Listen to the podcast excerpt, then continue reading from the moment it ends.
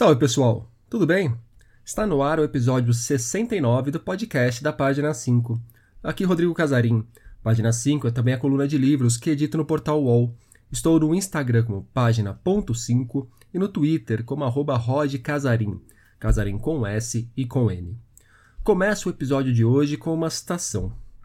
A dimensão dilacerada e tortuosa da obra de Van Gogh pode ser mais bem compreendida pelas singularidades de seu cristianismo do que por todas as doenças mentais que lhe têm sido atribuídas.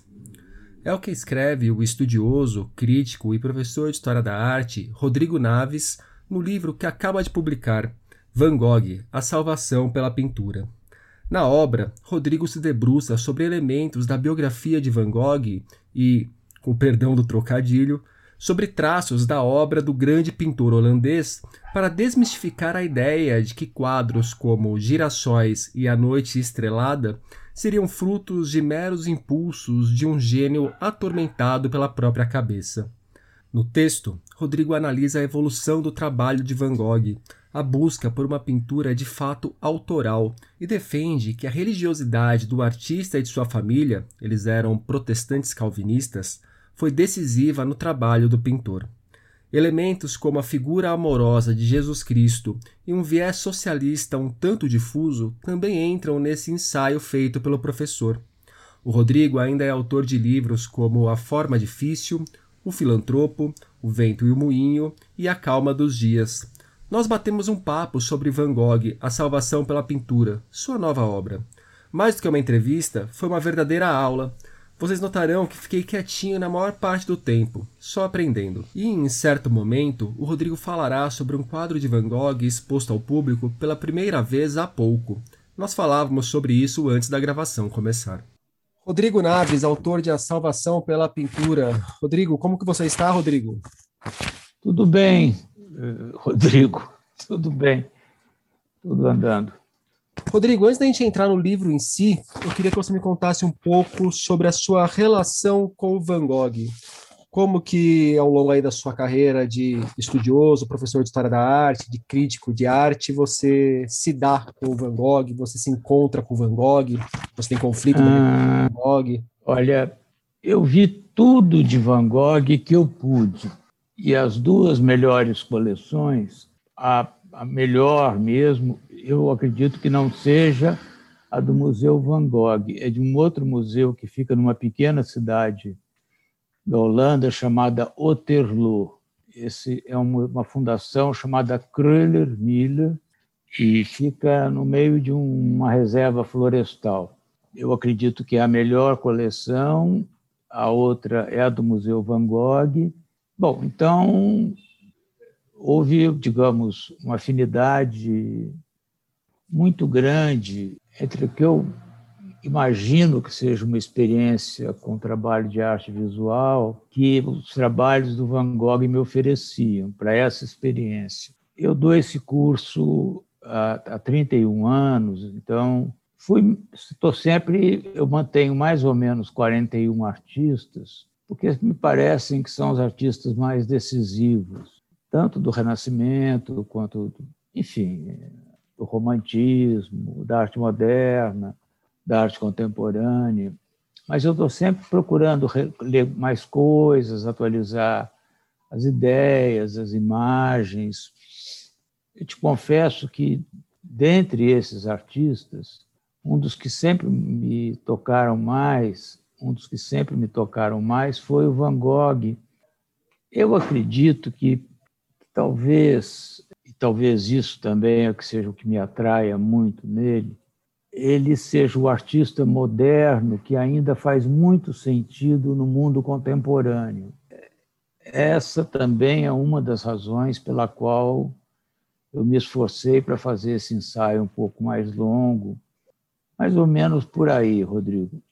E de que maneira que você vê essa relevância dele para o mundo contemporâneo e como que realmente isso caminha para o ensaio, caminha para o estudo que resulta no livro? Há uma, uma afirmação razoavelmente generalizada, meu Deus, agora me foge o nome daquele francês que é autor do Mundo como Espetáculo, é, você deve se lembrar, vou, vou procurar, vou consultar a memória aqui enquanto isso. É, do, do grupo dos situacionistas, já me, já me ocorre. É, enfim, é uma afirmação meio generalizada, embora ele talvez formalize isso mais claramente. O mundo como espetáculo é o mundo em que a mercadoria se transforma em imagem. Imagem no sentido de que ela deixa de ser palpável, de ser algo incorpóreo. Agora, acredito eu também que seja possível pensar a imagem como nós usamos, por exemplo, para falar que os personagens do BBB fazem que a imagem deles é, se torne mais ampla e com isso eles obtenham mais sucesso, o preço, o valor dos shows, por exemplo, é de uma dessas pessoas quaisquer se torna mais alto. É, é o Guy Debord? Não, é o. Como é que você falou? O Guy, Guy Debord, Guy Debord. É, Guy Debord, é sim, é ele. É, desculpa o meu francês. Imagina. E, e o que ele pensou, o que ele escreveu nesse livro, é posterior ao que é, o Andy Warhol já tinha mostrado, ou seja, o conhecimento das, em primeira pessoa, uma experiência, seja do 11 de setembro, seja da Marilyn Monroe, seja do Elvis Presley, seja da invasão do Iraque, do Kuwait, essas coisas todas, as imagens antecedem o conhecimento da, pelo menos em parte, das realidades. Há também, só para reforçar, um teatrólogo muito importante da Alemanha, ele era da Alemanha Oriental, aquele Heiner Müller, que diz numa entrevista que ainda vai chegar a hora em que a realidade vai se tornar uma fantasia, não é como se fosse uma espécie de rumor longínquo, tal. Bom, o que isso tem a ver com o meu interesse pelo Van Gogh? Embora eu, de fato, não tem como não concordar que boa parte das experiências, experiências não, o conhecimento que a gente tem de uma série de episódios, de acontecimentos. Quem é que viu, sei lá, aquele último tsunami? Enfim, é, nos é dado por meio de imagens. Enfim, isso eu não discuto. Agora, eu até conversando com uma colega sua que trabalha na Folha, a Clara Balbi, quando eu toquei nesse assunto, ela levantou a questão da pandemia que, enfim, é como se essa virtualização do mundo se radicalizasse mais, porque nós estamos conversando aqui, nós não estamos nem nos vendo. Né? E aí me ocorreu, a partir dessa ideia dela, eu estou citando porque ela é a responsável disso, uhum. ela é da Folha e... E faço uma propaganda para ela, porque é uma jornalista que Também, eu né? bastante, é eu gosto do trabalho dela. uma matéria é muito bem feita, Aí me ocorreu que, embora isso seja verdadeiro, por outro lado, já morreram só entre brasileiras e brasileiros 250 mil pessoas. Você multiplica mais ou menos por quatro, que mais ou menos é a média das famílias contemporâneas, é um milhão de pessoas que sofreu mais ou menos, sem falar dos próprios mortos. Não conseguir respirar é a coisa mais tanto que era um modo de se fazer tortura. Né? Os torturadores enfiavam a cabeça da pessoa na água e tiravam quando ela estava para morrer. Isso a gente viu pela televisão também, em Manaus, no Amazonas, uma centena de vezes. E aí a questão da imagem cessa, tá certo? Porque, por exemplo, o meu pai morreu com 93 anos. Foi uma morte para ele em dolor, porque ele foi sedado, foi posto em coma induzido. Em três semanas, os órgãos foram parando tal. E eu não preciso, nem vi o meu pai mais, né? embora tenha, eu tenha visto um mês antes. Bom, como eu, tantos. Não é? E se há alguma coisa que não é uma imagem nesse sentido, ou da fama, ou no sentido das imagens eletrônicas, é a morte, não é? Mais do que a morte, o sofrimento, eu acredito. O que também eu acho decisivo na pintura do Van Gogh é o fato de, por ele usar muito isso que no jargão da pintura se chama impasto, essa camada espessa de tinta que também já há no Rembrandt. O que, que ocorre? Por exemplo, quando ele vai pintar ou feno, ou uma espiga de trigo, alguma coisa assim, a pincelada é, é tão espessa que ela simultaneamente é uma tentativa de representar, de figurar a espiga de milho, de, de, trigo, e como a camada é muito espessa, ela também é uma espécie de matéria amarela. É? Essa tensão entre figuração e uma, uma presença meio de uma matéria luminosa, eu acho muito semelhante digamos, ao transe de uma pessoa que não consegue respirar, quer dizer, uma experiência no sentido mais profundo do termo. Eu repito, quer dizer, vários dos contemporâneos, não só o Andy Warhol, mas o Bruce Nauman, enfim, uma série dos de artistas contemporâneos, tocam em questões como essa. Eu acho que elas são reais e, de fato, cada vez mais eu não saberia dizer se cada vez mais, porque o mundo não é, a história não é linear, né? basta ver a pandemia, que é um acontecimento quase que natural, que está mudando o curso das coisas. Uhum.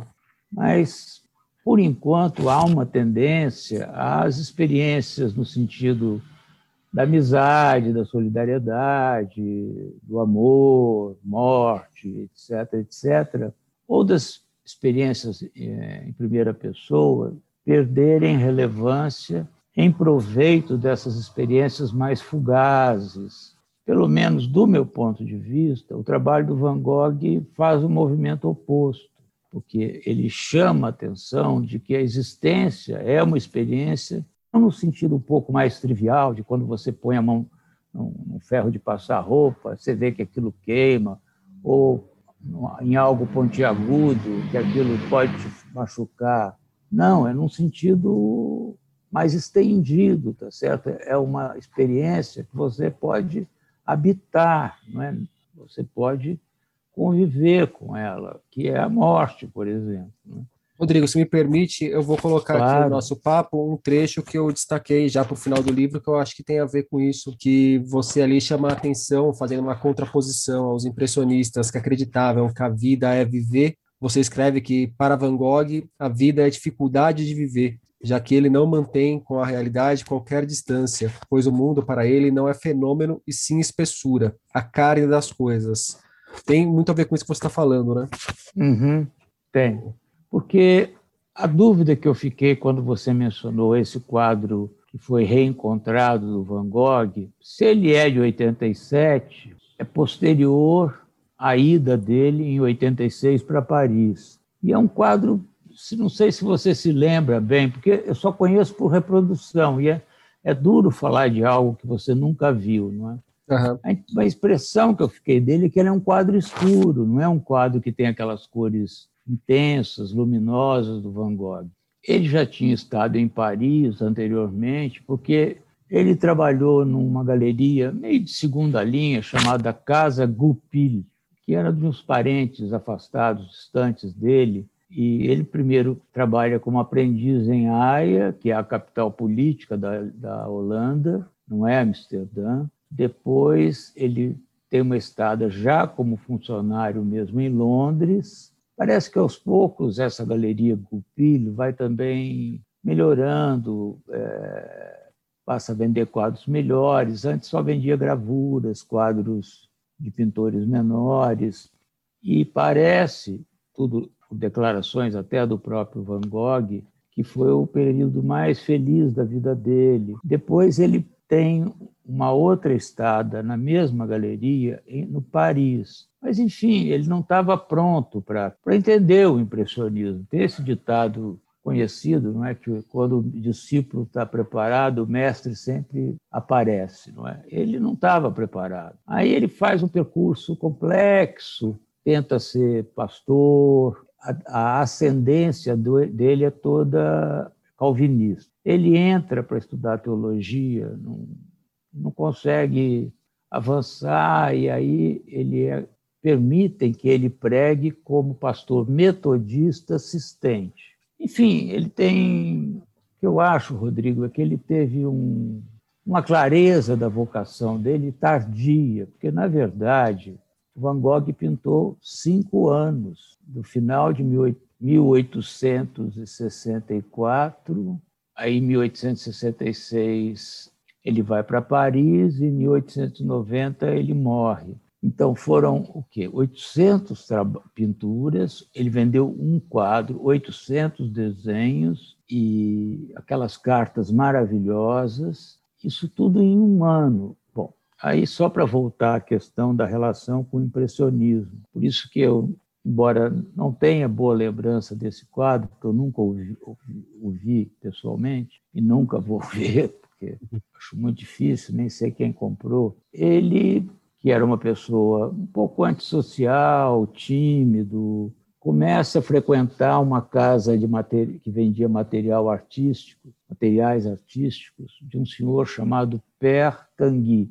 Esse Père é uma maneira meio carinhosa de você falar senhor, eu acredito. Eu também não conheço francês o suficiente. E esse senhor era um socialista que ajudava os artistas também, o, o Van Gogh tem um retrato dele, muito famoso. Atrás tem umas gravuras japonesas, aquele o Kyoe que estavam na moda na época, uhum. foram muito influentes. É, é uma das ele... gravuras presentes no livro, inclusive, né? Isso. E ele vendia, dava material, às vezes em troca de trabalho, essa coisa toda. E essa loja do Père Tanguy também era um ponto de encontro. Então, de artistas, críticos. E ele lá conhece Toulouse-Lautrec, o Pissarro, o Signac, acho que, se eu não me engano, o Emile Bernard. E o Pissarro, que era anarquista, Pissarro tem uma ascendência curiosa, porque ele é filho de judeus portugueses, eu acho, ou de alguma colônia espanhola. Bom, ele passa dois verões ao norte é, da França, numa cidadezinha chamada Auvers-sur-Oise. É onde o Van Gogh vem a morrer, se eu não me engano. E ele introduz é, o, o Van Gogh, porque ele antes tinha aquela pintura escura, meio populista, que eram os comedores de batatas, umas naturezas mortas, enfim. E ele introduz o Van Gogh na questão, vamos dizer, das cores, nessa maneira inovadora para a época de os impressionistas pintarem, ou seja, não há mais as pinceladas contínuas, elas são justapostas, são esgarçadas e a síntese seria feita na retina ou no cérebro, se você quiser. E com isso, algo da solidez ou da identidade do mundo consigo mesmo se rompe. Aí Agora, só para abrir um parênteses, para que os nossos ouvintes tenham uma ideia da importância do Pissarro, o Pissarro foi o responsável, nada mais, nada menos, do que é, pelas mudanças do Cezanne, que até um certo momento faz uma pintura escura também, enfim, eu diria até pré-moderna, e também pelas mudanças que, por que passa a pintura do Gauguin. Então, quer dizer, Possivelmente, se não houvesse o Pissarro, não haveria o Gauguin, o Van Gogh e o Cezanne, que são três dos mais importantes, depois chamados de pós-impressionistas. Né? Ele é um ponto de inflexão na biografia desses três. É, mas, mas decisivo, é uma coisa impressionante. É, a grande mudança que eu acredito, quer dizer, eu acho que e esse período é muito rico, não é?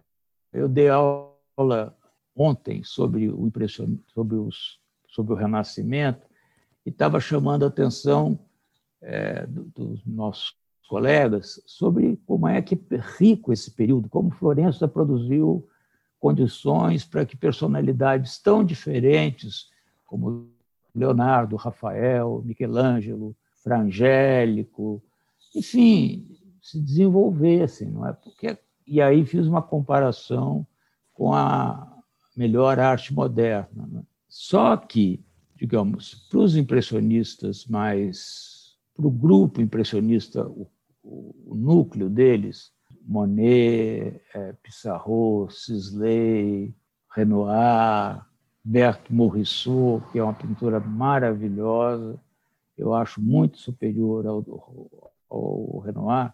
Para eles, o que, que passa a acontecer? É como se essa maneira de pintar. Rodrigo, você me interrompa quando quiser. Claro, claro, tá? claro. Eu estou aproveitando a aula. O que, eles, o que interessa a eles não é, digamos, um mundo tátil, um mundo dado por percepções que não as visuais. E esse mundo é o que, na filosofia em geral, se chama de mundo dos fenômenos. Enfim, seria como as coisas se mostram para a gente, não seria como que a essência do mundo etc, etc, coisa que eu confesso a você, não faço a menor ideia do que seja. Bom, se as coisas são assim, para os impressionistas, pintar é como que uma formalização constante, onde a alegria dos trabalhos, enfim, a alegria de viver. E, de fato, eu acho que é muito difícil uma pessoa que tem uma relação estreita com o impressionismo, não digo profissional, estou falando amadora mesmo, laica, não ter um certo encanto por eles todos.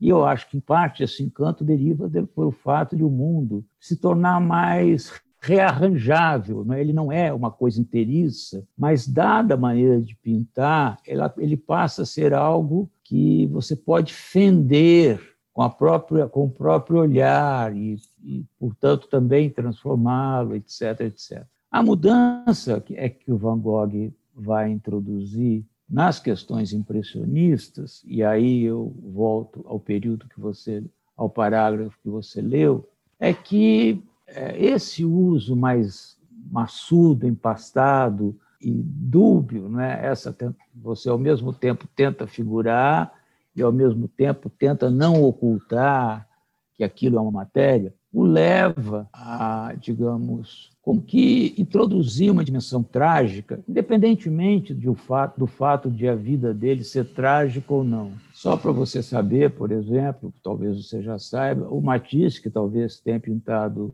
as obras mais alegres do século XX, era um homem extremamente angustiado, a ponto de a esposa dele, chamada Amélie, ler em voz alta para ele até o sol raiar, porque ele não conseguia dormir. Então, essa relação entre a personalidade do artista e a obra é uma coisa muito, muito imediata. O Rodrigo, eu posso Bom, aproveitar então só para colocar já uma outra, claro, uma outra, claro, não é nem uma pergunta, mas um outro claro. elemento na conversa, que aí eu acho que você pode aproveitar para encaixá-lo já no, na sua linha de raciocínio, que um dos pontos principais do livro, você parte o livro defendendo que o Van Gogh ele seria a obra do Van Gogh seria menos produto de uma mente atormentada, de um ser incompreendido, de um, de um louco, como muita gente aponta para o Van Gogh, e mais um fruto da singularidade do cristianismo dele, do, do protestantismo da família dele, do, do rigor com o trabalho, de uma coisa pensada para ser daquela forma mesmo. Não seria uma, uhum. um produto espontâneo de um louco, mas o, a elaboração da atenção de uma formação profundamente religiosa, né? Uhum. Então, se você quiser colocar também já essa, essa camada nessa, nessa sua parte da fala, me parece que, que é um bom momento. O responsável um pouco por esse, pela lenda mais conhecida do Van Gogh, foi um escritor de boa fé chamado Irving Stone, que escreveu um livro que foi um best-seller chamado Lust for Life, e que depois foi filmado pelo Victor Minelli, e o filme se chamava em português Ânsia de Viver. É, o Kirk Douglas era o Van Gogh e o Anthony Quinn era o Gauguin. Então, uma parte grande dessa coisa do suicídio, do, é, da amputação da orelha, enfim, ele, de fato, tinha um problema com álcool. Eu não sei te dizer qual a extensão, se ele era, de fato, um alcoólico ou não. Ele tinha muita dificuldade com as mulheres, ou por timidez, ou porque ele era meio descuidado no vestir, essas coisas todas. Mas o fato é que, em geral, ele transava com profissionais, prostitutas. Né? É, o filme, que é um filme digno, ele não é de uma fé. Agora, é um filme que não é um filme sobre arte Parece que há outros agora, é, no Portal da Eternidade, vários outros filmes que eu não vi, mas vi esse Ânsia de Viver, é, parece que, enfim, talvez coloque a discussão num outro patamar. E também há o fato de que, depois desse filme, o romance ele é meio. é uma, uma espécie de biografia romantizada, que era uma coisa de época tal. Bom, mas as pesquisas avançaram muito. Hoje, há dois pesquisadores alemães que ficaram dez anos é, vendo os arquivos policiais em Arles, onde ele teria é, mutilado a orelha, e eles chegaram à conclusão que quem teria cortado a orelha do Van Gogh, um pedaço da orelha, teria sido o Gauguin e não o próprio Van Gogh.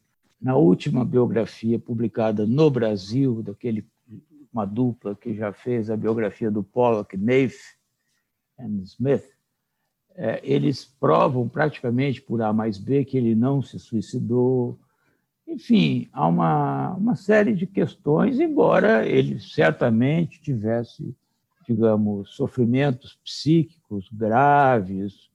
Aí os nomes mudam, né? conforme vão surgindo novas catalogações. Agora passa a se falar em transtorno bipolar, se falou isso em esquizofrenia. Pode ser que ele tivesse epilepsia.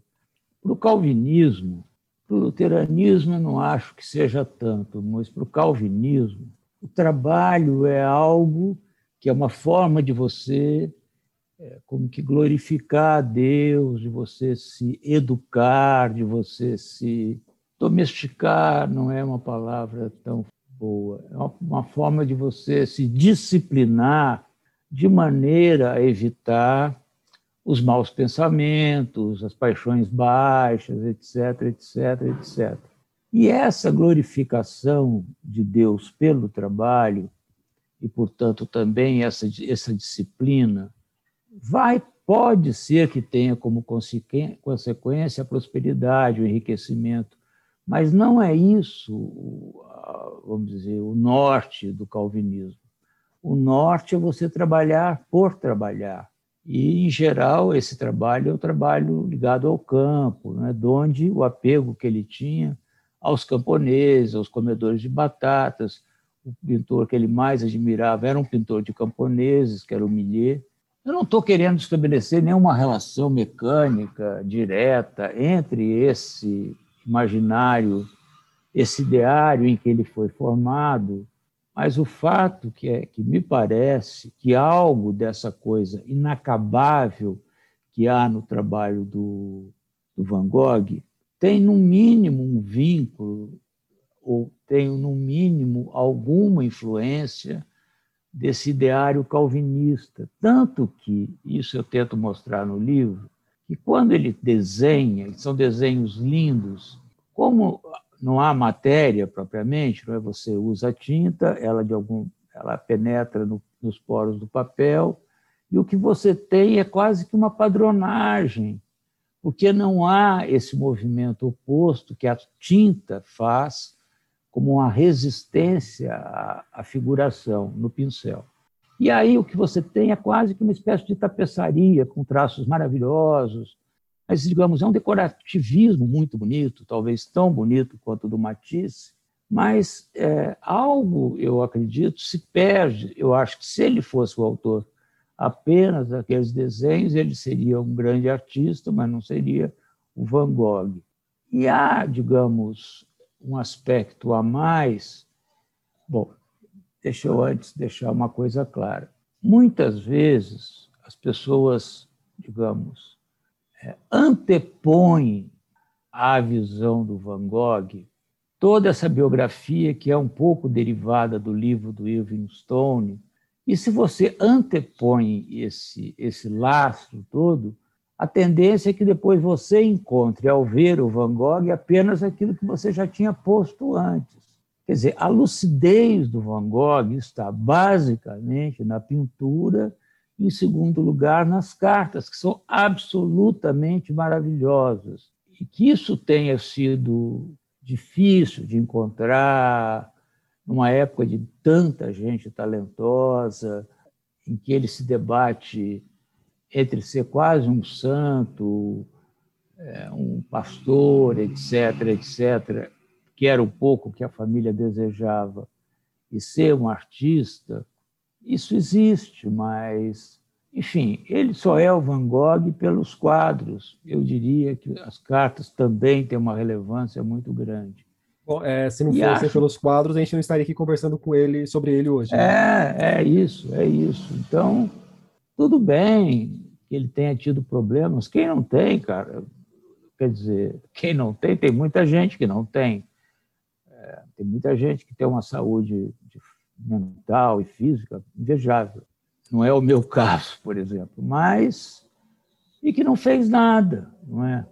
Ou fez, mas não vem ao caso. O fato é que ele é um dos maiores artistas de todos os tempos e ele superou todas essas dificuldades, a trancos e barrancos, evidentemente, mas, enfim, eu acho que se não fosse o Van Gogh, uma experiência decisiva de nós, mulheres e homens, se perderia, porque a gente pode ter experiências individuais muito sublimes, encantadoras, etc. Se você não produzir um equivalente, isso morre com você, não é? Seja esse equivalente na música, na literatura, na dança, etc, etc. Ele conseguiu e acho que tudo conspirava contra, da pobreza ao fato dele depender do irmão, dessas dificuldades psíquicas todas.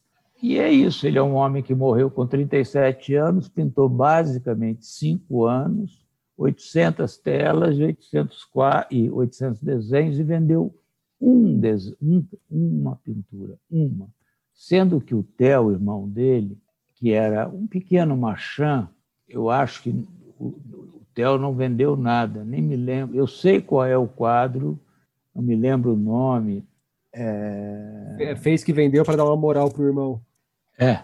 Então, para começar de onde você partiu, um dos meus é, interesses, encantos pelo Van Gogh vem um pouco porque eu, de alguma forma, me identifico com essas questões elas me dizem respeito. Agora, também não é, uma, não é um gosto pessoal, não é? Quer dizer, eu li muita coisa, aprendi muito com alguns ensaístas, estudiosos, historiadores, e isso também mudou muito a maneira de eu ver é, o trabalho dele.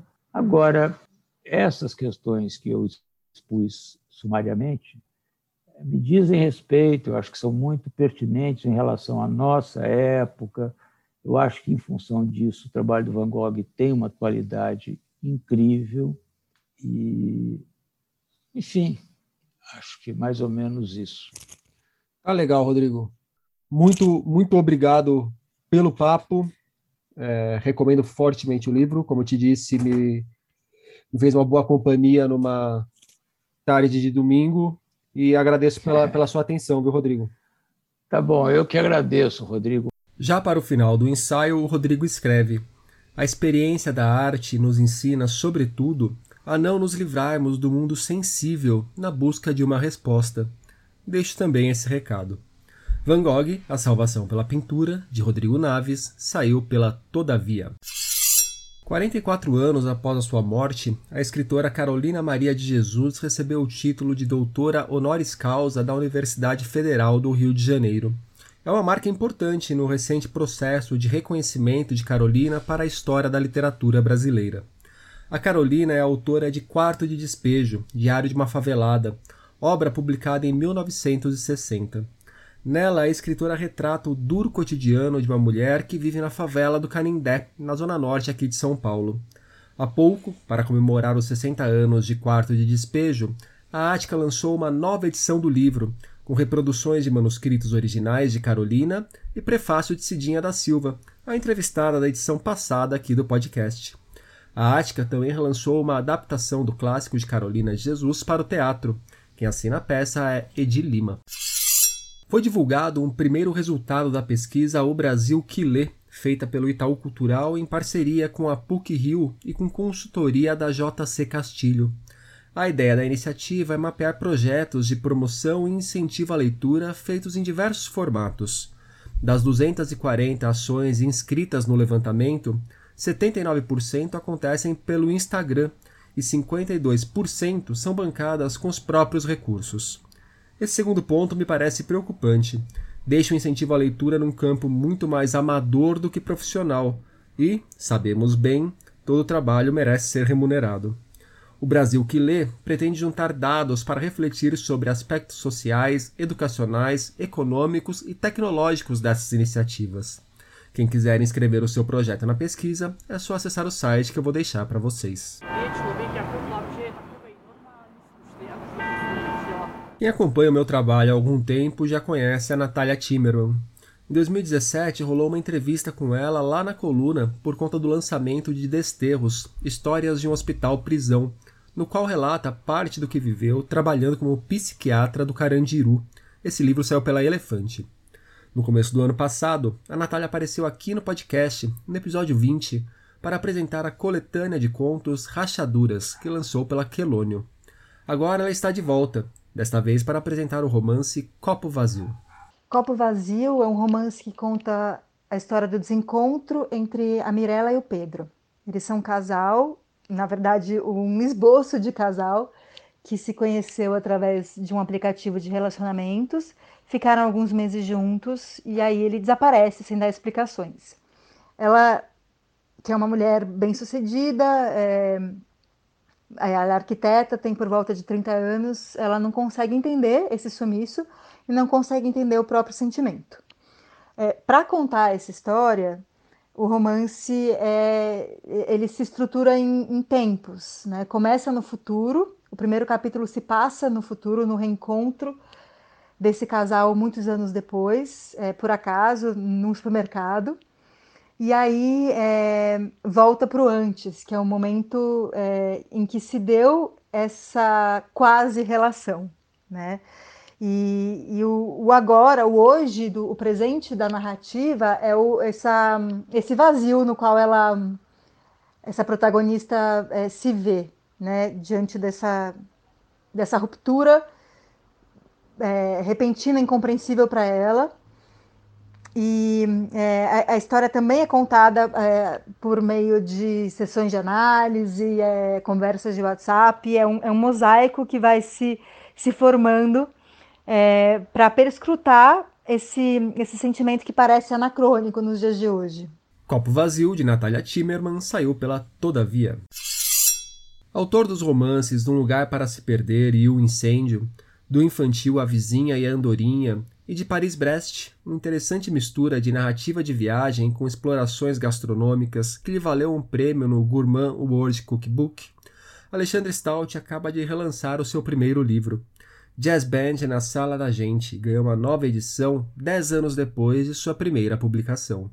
Jazz Band na Sala da Gente é minha primeira publicação, é um romance histórico que eu reedito agora em edição comemorativa de 10 anos pela São Paulo Review, Folhas de Helva Edições. É a biografia romanceada do meu avô judeu, Eduardinho, que teve uma funerária na cidade de Pinhal, em São Paulo, e também foi integrante de uma orquestra de jazz que tocava em bailes e cinemas pelo interior do estado de São Paulo e sul de Minas Gerais.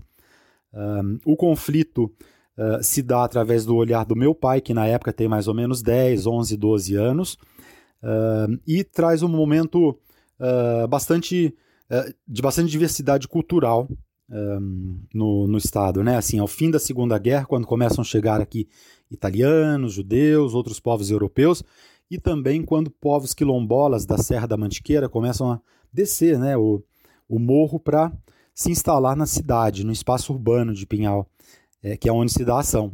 É um livro bastante bem-humorado, com bastante música e também algumas tragédias, como a que levou meu avô.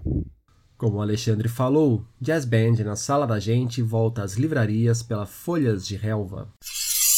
Se você soubesse que só teria um livro para escrever na vida, qual história contaria? Foi essa pergunta que o jornalista, tradutor e mestre em literatura brasileira Rodrigo Breuning se fez para escrever o seu romance de estreia, A Última Noite das Bicicletas. O livro surgiu mais ou menos da seguinte inquietação. Se eu soubesse que só tinha um livro para escrever na vida, que o mundo acabaria em poucos anos, que história eu contaria? E assim eu cheguei à história de um adolescente nos anos 90, um guri que tem crises de pânico e que perde várias pessoas queridas em acidentes de trânsito.